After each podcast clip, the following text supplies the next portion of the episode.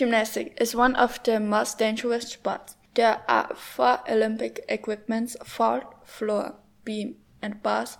The athletes must do double saltos on the floor, aerial and front aerials on the 10 centimeter wide beam.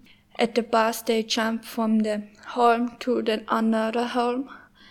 On the vault, they make squeeze or double saltos, but before they run to the vault. The best gymnast on the earth is Simone Biles. She is the queen of gymnastics.